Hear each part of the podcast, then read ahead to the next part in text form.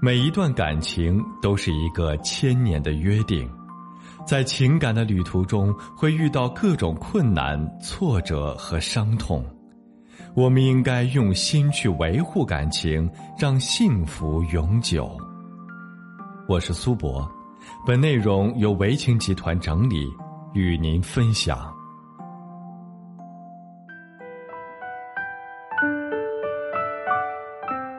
小陈是我的一位来访者，他是一位主持人，在他们当地小有名气。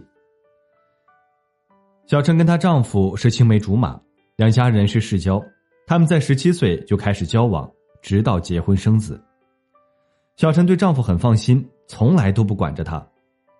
最近半年来，有一个女人自称跟她丈夫已经交往了五年，小陈经常收到这个女人给自己发的短信，接到她打的电话。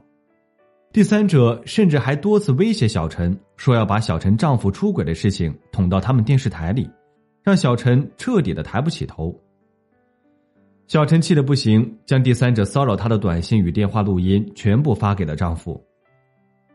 本以为丈夫会对自己犯下的错误感到愧疚与心虚，可没想到小陈的丈夫不但不安慰她，还让她放心，说第三者绝对不敢将事情闹大。小陈听完丈夫不疼不痒的话，沉默了一会儿，说：“他要是把事情捅到我们台里，影响的是我的事业，你凭什么这么说？”气归气，小陈依旧选择维护自己的家庭，维护自己的丈夫。他对第三者说：“我跟我老公在一起二十多年，他是我的爱人，他爱我多过爱你，你既不可能伤害我，我也不允许你伤害到他。”将第三者打发走之后，小陈决定来处理家事。她冷静下来，跟丈夫好好聊了聊，发现丈夫跟第三者的确交往了四年多。她在心痛的同时，也开始感到恐惧。小陈的丈夫对她说：“我只是想出轨，却从来没想过离婚，你能原谅我吗？”其实，大部分男人有过出轨的经历，可是他们却不愿意离婚，因为他们知道。没有人能取代老婆的地位，也没有人能取代孩子母亲的地位。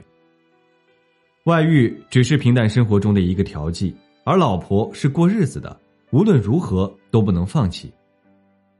当然，我们也要看清楚，这个男人是经常出轨，还是不经意间的一次出轨。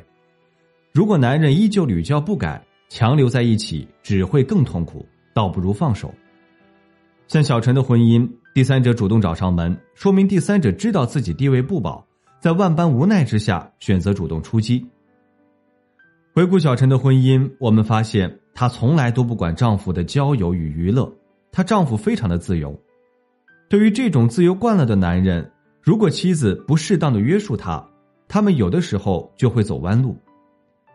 没有人约束他们，妻子也无法察觉，慢慢的他们会越陷越深。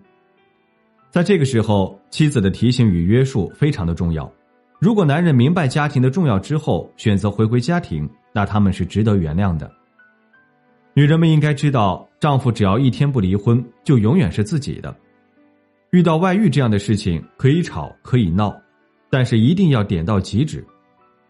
管住男人最有效的手段就是管住他的钱。生活的激情总会随着时间的流逝褪去，两个人都是彼此最重要的人。